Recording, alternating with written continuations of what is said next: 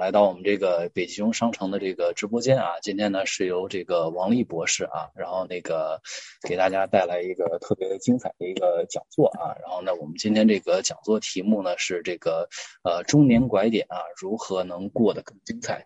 大家如果对王丽博士呃有兴趣啊，可以到呃可以事后呢也是私信我啊，然后呢我会发。发一些他这个王丽博士书给大家看一看啊，在我们商城的话都是有卖的啊。那我们就接下来呢，就把这个时间呢交给这个王丽博士，好吧？好，啊，谢谢。我我本来想让你好好介绍我一下，吹捧我一下，结果你这个吹捧的还不够，我自己 说一下，开玩笑了。呃，没有，我其实嗯，主要呢是因为很多人关呃就是好奇我每天在干嘛啊，我就是也不干嘛，我主要是做一些。嗯，我我其实自己说呢，我是在嗯自由写作，但是其实写作也不是占我很多时间。最近我一直在做一些社会义工，嗯，像反歧视啊什么，就经常做一些这种在别人看来不太不太着调的，然后需要长期奋斗的，可能也没有结果的工作。呃，但我仍然是乐此不疲，呃，摔倒了再爬起来，然后这个被呃没成，这次没成，下次继续。昨天还有人问我。他说：“你现在做这反歧视，你知道吗？那个你很可能这次又是失败，因为去年我们做了一次，最后就是相当于就没什么结果。但是虽然说没结果，但是还是有点影响，因为对方就收敛一点了，不再敢抬骂中国人了。嗯，就是华裔了，就是我因为我们说 Chinese 嘛，就是华裔。但是今年这个呢，他们又说你这个可能还是会无疾而终。我说没关系，我这个人是我是个很 tough 的人。”嗯我而且忘性也大，很多失败过一晚上我就忘了，我明天又挺高兴，该干嘛干嘛了。嗯，我自己呢是，我大学毕业之后，其实我拿的是农学的学士，嗯，我所以我的学位也蛮杂的。别人一问我说你到底是学什么的，我说你看你问我哪一段了，我我是本科呢是学的农学，所以我有农学的学位证书，呃，然后做了十几年生意。中年的时候呢，所以为什么今天想和大家分享这个问题？我三十几岁的时候，我也是遇到了这个拐点，就是我们说中年危机。当然，我那个时候可能来的太早了，但是在中国大陆，大家也可以理解，三十多岁的时候，很多人已经觉得自己到了中年。他不像在加拿大，我们没有年龄的限制。你在这儿，你问别人年龄，别人有时候觉得不高兴，然后你也不能说别人老，呃，你也不能叫别人阿姨，你得叫姐，不管人多大，然后。那我不太习惯，然后一般人之间都是叫名字，那我叫英文名字还行，但是如果比我年长的人让我叫中文名字，我我我是怎么都叫不出口，就是这也是一个多年的哎不习惯，也是文化差异。嗯，但是我我的意思就是在中国大陆的时候，那三十几岁确实我遇到了自己的中年危机，那我为了克服呢，我就去，我想到了怎么去突破，我就突破了，就是去读了个书。读完硕士呢，读的博士。那我其实是有古代文学的博士学位，但是移民过来之后呢，也没有去做教职，呃，没有去大学当老师啊什么，就开始在家写作。呃，同时呢，主业其实就是做各种社会工作，嗯，都没有都没有 没有薪资报酬的，就是到处做个讲座啊，分享啊。我也很喜欢分享，因为分享的时候呢，嗯，因为我觉得人有的时候就是一种互相的沟通。嗯，比如说像我做很多分享的是新移民或者国内想移民的人，嗯，做那我因为自己移民之前呢，就特别需要这些信息，就恨不得认识任何一个在加拿大生活的人都问人家一堆问题。那现在回头看那些问题其实挺傻的，但当时呢什么都不知道。但是任何人告诉我哪怕一两句话，哎，我都觉得感激不尽。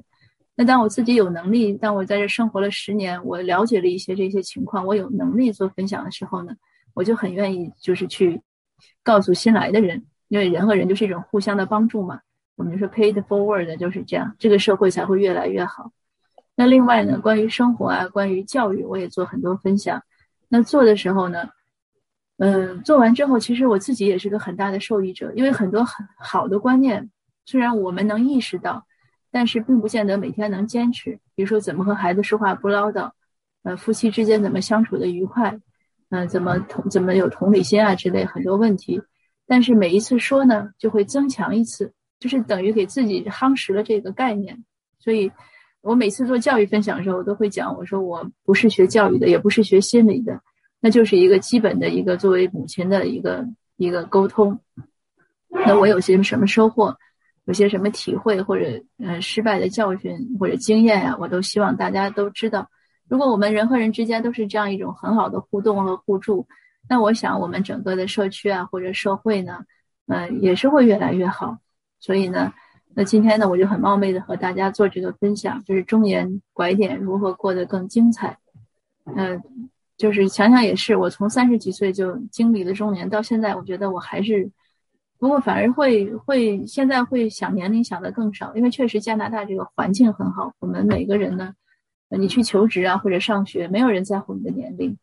那我当年在中国上学的时候，我三十几岁的时候，别人都觉得我很 crazy，就任何一个人都不会认为我我有必要去上学，或者去或者能读完那个书。然后我有一个朋友特别跟我打赌，他说你要读完硕士，我就给你两万块钱。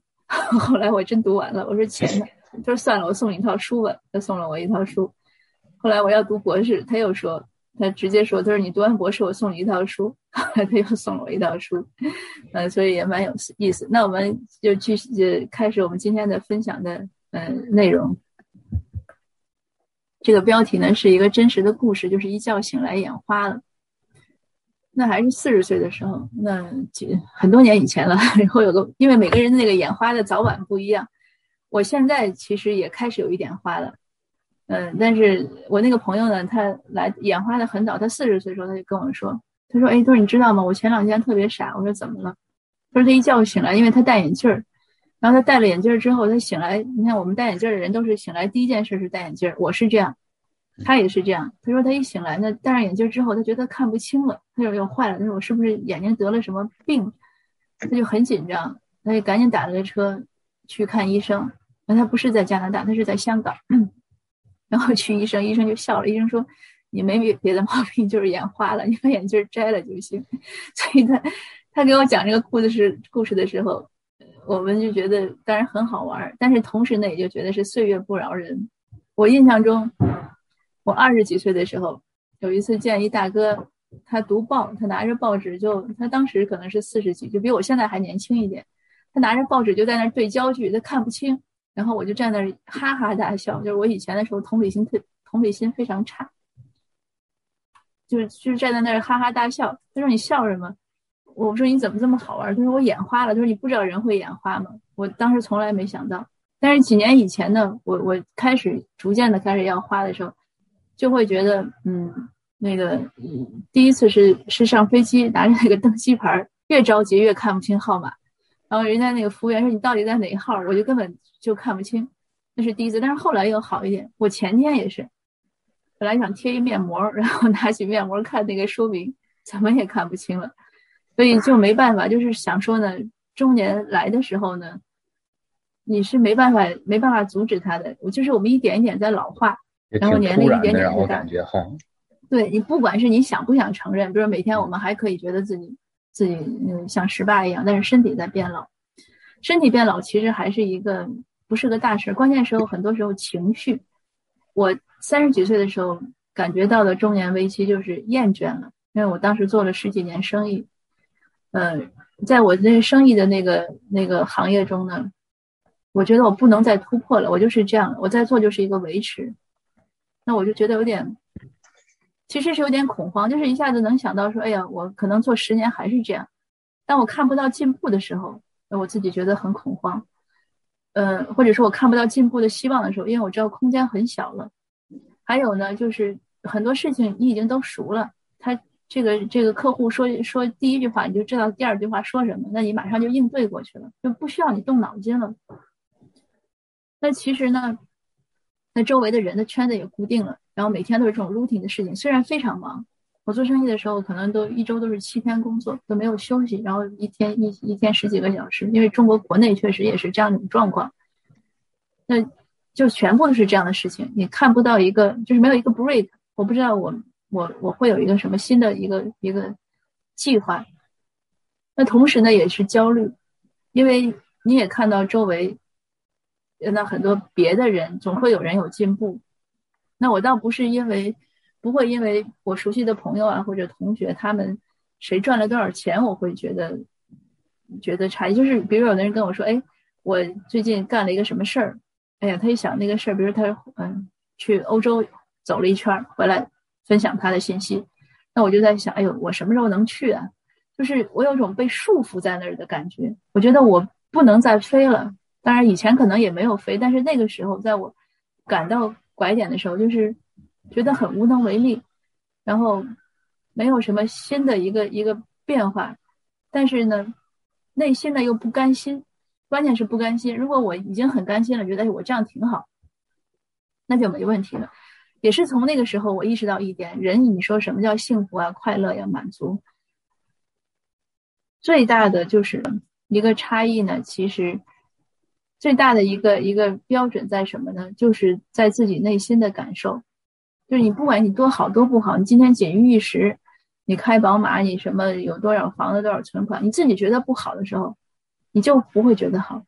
而你就是说我一天可能都是三天，一天三顿都是就是。嗯，清汤什么？我们说这个非常清淡的饭菜，然后非常简单的生活，然后呢，你自己觉得好的时候呢，你就会觉得好。所以很多时候，我们求的是自己的心安。那这一点呢，也是和大家分享。有的时候有很多听众或者听友或者读友和我讨论，就是什么什么事儿我想干，嗯，但是呢，别人怎么怎么说？我说你不用听别人的，因为你听了别人的，你自己心不安。也心不甘，你只有听自己的，你这样做了，你才甘心，然后这个结果呢，你才安心。那当时当然，我这也是我后来这样的一个经历和悟出，当时是没有，当时就觉得焦虑了，那甚至呢，有时候就会觉得绝望。这个绝望呢，是我另外一个朋友，我一一个一个哥们儿吧，他比我大几岁，他没有读过什么书，嗯，他从小就是那种就北京的那种胡同胡同串子吧，讲就是小混混，那一路呢，人家就。是工作全马混生活，就差不多在我我他应该比我一晚一两年吧，就是在我已经去读读研究生的时候，他也中年危机了，他就突然就跟我说，他说我现在觉得我以前喜欢的事情都提不起兴趣了，什么去酒吧呀，然后呃不停的 不停的换女朋友啊，什么种各种事情，他觉得都没意思了。他问我怎么办，他说我都不想活了。就是我从来没想过我，但是因为他十几岁就出来混混混生活。就是我从来没想过我我会，嗯，就是混不下去了，就没兴趣了。但是我每天一睁眼想我今天干嘛，想什么我都觉得没意思。我说怎么办呀？啊，我当时还挺书呆子气的。我说你读书吧，但是我不认识几个字。我说你可以学，我就给他开了个书单，他也买了。他说我实在读不下去。我说那怎么办？那他自己找到突破口，他就去旅游，然后去摄影，拍很多照片。他旅游也很厉害，他英语真的是一句不会，因为他中学，你想那个就是中学都没念完，六零后，但是他竟然已经走了，呃，可能快一百个国家了，他的护照不知道换了多少本了，呃，他去哪儿他说无所谓，他说我连那个刚开始还找个人陪他，后来他也不用人陪了，他说我就比划呗，他还敢跟人就是买东西去讨价还价，很厉害，但是我就去比划用身体语言，然后到哪儿都拍一堆照。我说你们都是走马观花，但是我自己开心就行了。嗯，我觉得他说的非常对。但是我觉得我今年要走哪些国家，嗯，我把签证一办，我有个计划，这就是我的生活，我自己开心。所以说到这儿呢，就是说，当我们遇到了这种厌倦了、焦虑了、绝望了，这些情绪呢，是中年人不管我们从哪个年龄开始进入中年，但是很多绝大多数人都会遇到，不是说所有的人，但绝大多数人都会遇到。因为基本上我们都是这样，我们会有一个 routine 的生活啊、工作啊，嗯，但是一般人呢都是会有一天会觉得，哎呀，就到头了。那这个时候，就是像我们眼花了一样，那中年就是来了，那就是到了这个拐点，要怎么办？那这这个我刚才也讲了，那我现在这个也是我回头总结的。如果你遇到这个呢，我觉得就是要问一下自己，什么是我真正想要的生活？我自己呢是。是后来才悟出来。那当时我我觉得我就是焦虑啊，很不愿意啊，不不不喜欢当时的生活。我说我干嘛呢？因为我当时孩子可能两岁多，我也不可能去去走天下或者是怎么样。那我也是种这种也是书呆子嘛。我想那我就去读书去吧。那我开始读书之后，因为读研究生要写论文，我开始写论文的时候，我突然意识到这是我想要的生活。就是我写论文的时候，当然说起来也挺变态的，就是我写论文的时候非常开心，我特别理解“心花怒放”这个词。就这个词，我真正理解到这个意思，而且能，呃，现实就是能形象的感受到这个词，就是在我开始写论文。当我写完第一篇论文，非常费力，因为没写过嘛，然后把它给掰扯清楚了。就所谓论文嘛，你自己要有一个论点，然后找一堆论据，最后推导出来之后，我觉得特别开心。那个我做生意赚钱的也高兴，呃，但是呢。就是开心，但是不是说就是不是像这种写论文的时候那种满足感呀，然后从内心的喜悦啊都没有。那当我意识到那个的时候，意识到那种喜悦的时候，我就说这是我想要的生活。我就跟我先生跟我父亲，因为我做生意是跟着我父亲，我们是家族一起在做。我就讲我说我不想做生意了，啊，我想去读书，嗯，我想换一种生活。那他们呢也很好，我们家人很支持我，无论我做什么决定。他们都甚至连原因都不问，说你那你想干嘛干嘛的。所以我就说，那现在回过头来我总结，那当我们遇到这种那个所谓的拐点的时候，我们要突破的时候，先问问什么是你想要的生活，这个和什么是有关？首先和理想有关，每个人都有自己的理想，这种理想我们从小学的时候，甚至可能有的现在幼儿园的时候，老师就在启发你，你想做你你的理想是什么？那我七零后嘛，我们小的时候写这种作文都是要当科学家的，那大家都是要当科学家。那其实我自己在想，那我后来中学之后，我因为中学开始我的作文就写的比较好，就一直是范文。那当时我其实也是希望能做文字工作，嗯，当记者呀这样子。但是后来我也做了一些文字工作，但是因为是混杂在商业中的，所以商业不是我想要的生活。这个倒不是说商业有什么不好，这个也是和大家分享了一个我我另外一个观点吧，我没有写在 PPT 上，就是每个人的性格呀不同，嗯，这个有的时候很难强求，所以我们有的时候家长呢总是希望孩子去，我们希望我们会认为我们会给孩子做标签，觉得一个孩子外向，觉得这是好的性格，内向就不好，那我偏巧是内向的性格，那还有比如勇敢，嗯，那我也没有那么勇敢。那还有呢，就是能去争抢，就是我们说有竞争力，可能说 aggressive。有些家长觉得这样的孩子不容易吃亏，但我确实是那个不能去争抢的。我打篮球是肯定打不了的。我一看到很多人在抢一个球的时候，我就呆了，我不知道要干嘛。所以在原来在中国国内，你要坐公共汽车或者北京坐地铁的时候，其实我是第一个进了那个车厢的人，我也抢不到一个座位。因为大家嗖嗖的都有一个座位去抢的时候，我那个时候脑子完全是就是就是一片空白的，不知道要干嘛。一定等别人都坐下了，我再看啊哪有座位，我去坐一个。所以这是有天然的性格，他真的是没法改。那如果你的孩子也是像我这样的性格，那你可能就要想，不要让他去做那些和他性格很违反他性格的事情，因为每个人都是做长项能做好，不是做短板。那我做生意也可以做得好，呃，但是。是很辛苦，可能对有些人来说，嗯，我们周围，你看我有些朋友也是，包括微信群里聊天，别人说一句，他马上知道怎么接，我就不知道怎么接，我要想半天。所以在当时做生意的时候，那些酒桌应酬啊什么，那个对我是个，对我是个其实很大的挑战。对，就是不知道要跟人说什么，人家爱听，然后别人都是这种如鱼得水，然后我坐那儿呆若木鸡。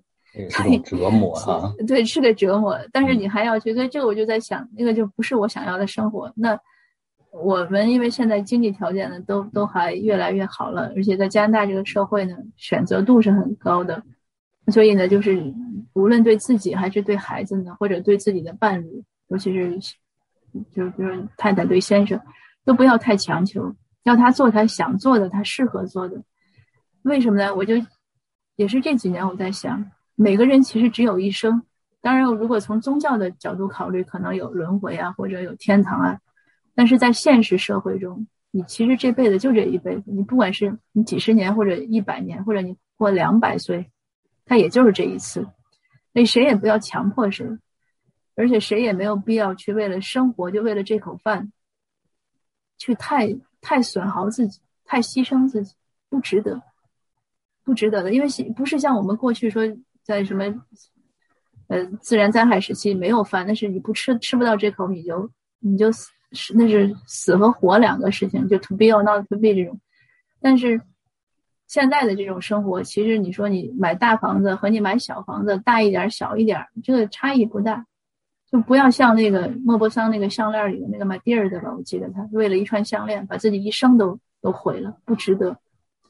那所以我们就是每个人都可以勇敢的问自己，什么是我想要的生活？不是说大众认为好的，嗯，或者是别人认为好的，就是就是自己的。嗯，比如说我就是想去哪个山上去清修去，也可以。你只要你，比如没有太多的这种家庭的负担和责任，你想干嘛都可以，只要不危害这个社会。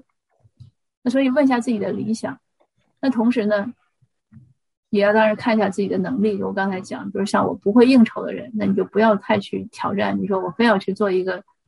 嗯，你像 HR 这种事儿我也做不了，嗯，就脑子不够用，确实不够用，就是不知不会 balance 各种利益啊什么关系。嗯，但是我知道我的长项是做逻辑思维，所以写论文对我来说是很适合的。我可以把各种材料很容易的编织在一起，就是分类编织这个事情对我不是个难事儿。然后做一定的组织管理能力，就是对事情啊、对项目啊做一些一些管理，所以这个是我的能力。还有就是自己的兴趣，那比如说我爱读书，那我觉得有的人就是爱逛街，有的人可能就喜欢买包，不是包治百病嘛。嗯，但我我不会买贵的包，我觉得 也是不值得，而且我也没机会去用。嗯，我有粗心。那我觉得就是我喜欢看书，那你看看电影啊什么，那这个就是你的兴趣。那还有当然现实，因为每个家呢，那虽然我们说现在经济都宽裕很多，但是每个家也还有自己的一些。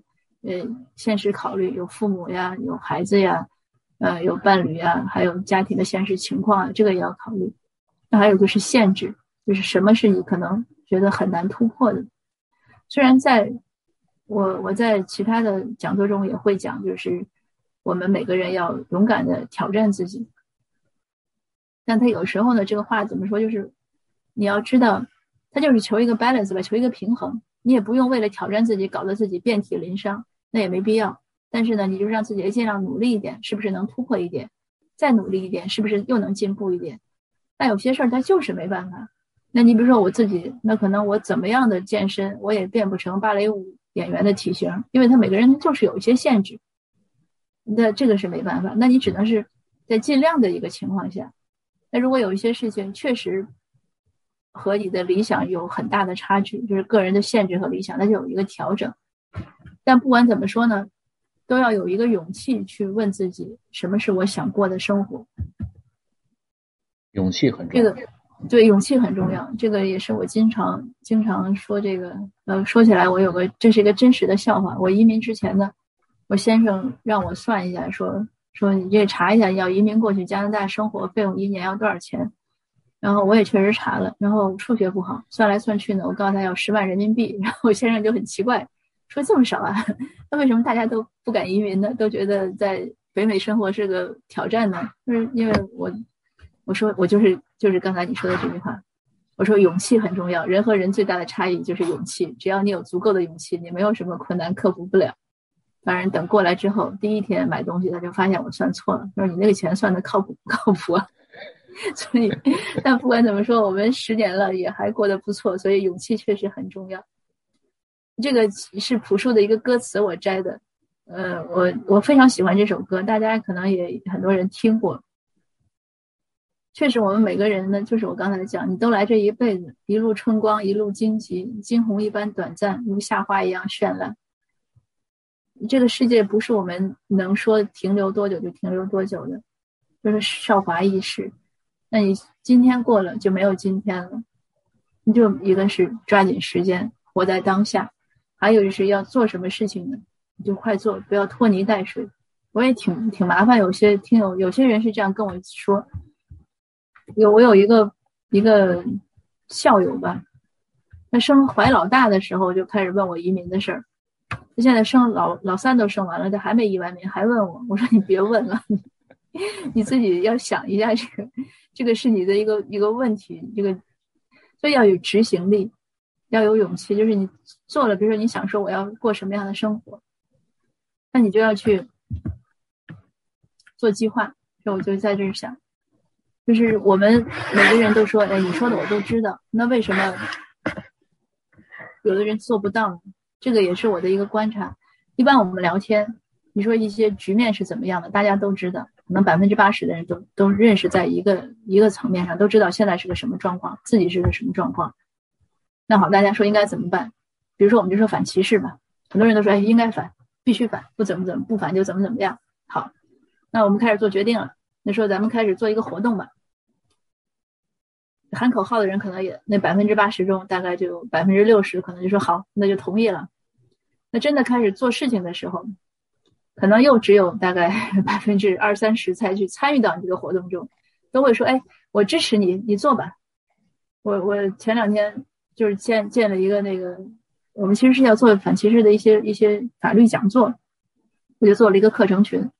我就把那个二维码发给我的，就是拉拉很多我我微信上的好友进群，那一半人呢可能进去了，呃，也不是，可能大概三分之一人进去了吧，然后三分之一人呢不回我，那也可以理解，还有三分之一的人回复我说我很忙，支持你，这这就是我们的执行力，对吧？那你真正开始在做这个事情的时候，那可能又只有也许三分之一，而且能真正坚持到最后的时候，大概也只有。是不是？就是你一一层一层下去，你就会明白这个世界上为什么那么少的成功者。我们所谓的成功，就是会有一个一定程度的影响吧。就为什么说只有一个比尔盖茨？很多人都知道应该怎么办，要去怎么办，应该怎么办，但是没有多少人能去付诸于行动。付诸于行动又很少有人坚持。你真正把你的理想坚持下来的，你能坚持，别说十年，坚持五年，你就是专业人士，你肯定可以成的。这是一定的，但是很多人呢，就可能头一两个月这事儿就就 over 了，那那也没办法。所以不是说没人没有理想，很多人都有理想，就是没办法做。那我们其实要有一个观念，就是人生的路那么长，好戏就还没有开启。那你为什么这样讲呢？因为我们中年以前，比如说像我自己，可能我读了二十年书，啊十五年，这这不管怎么说，你读了就读了那么多年书，然后开始工作。开始工作之后呢，那又开始打拼生活，要为生活奔忙，怎么怎么样？那我又可能十五年、二十年过去了。那到你中年的时候，你其实可能在经济上有一定的基础，关键是你的认知到了一定程度，你对这个社会、对很多事情不困惑了。即使困惑，你知道怎么办，你知道怎么思考，而不是说像你大学刚毕业的时候懵懵懂懂，不知道怎么办。而且你的能力够了，你也有很多人脉关系，呃，你也有一个很。相对强大的心态，这些呢才是一个真正的我说好戏的一个基础。那你只要从现在开始，你有规划，那你的生活一定会越来越精彩。所以我就说，我们意识到了，然后也找到自己的理想之后，要要怎么办？那你就是自省呀，你要想想自己要怎么样。那你有规划，呃，你要检视自己的能力啊，自己的长啊、短啊，自己是不是。这个很多什么事情是自己喜欢的、不喜欢的、擅长的、不擅长的，那还要怎么样呢？大家一定要多读书。如果说眼睛花了，你读书读不好，你至少要听听书。嗯，知识这种东西是不能少的，知识是认知的基础。我以前专门写过一篇文章，那个文章呢，每一次我在微微信上推出来，不管在哪个公号推，点击率都超高。它确实是一个。我们都说要提高认知，因为你如果认知不够，你对这个世界你是看不懂的，很多事情你是不知道怎么办的。你不仅不知道自己的人生怎么办，对孩子的指导也指导不了。但是怎么能提高认知？不是靠聊天儿，也不是靠就是说，当然你说听这样的讲座呀，或者是听什么讲座，这个有点用，但是都没有大用。大用是什么？你要有足够的知识，你就是多看书。昨天我的微信公号也推了一篇林语堂说的什么才叫读书？你出自自己的兴趣去看，你不要为了看书而看书，你才能看进去。你但是还有一点就是各种基础知识要有，比如说现在人们对疫苗的一些一些困惑或者阴谋论，这个就是知识不够。那还有我们说对新冠病毒，它虽然是个很危险的病毒，但是如果你对病毒这个东西本身有了解，你就没有那么恐慌了。那包括我们说现在世界格局是一种冷战的状态。如果你有足够的历史知识，你知道以前的冷战是个怎么状态，怎么来的，那你可能也会有一种认识。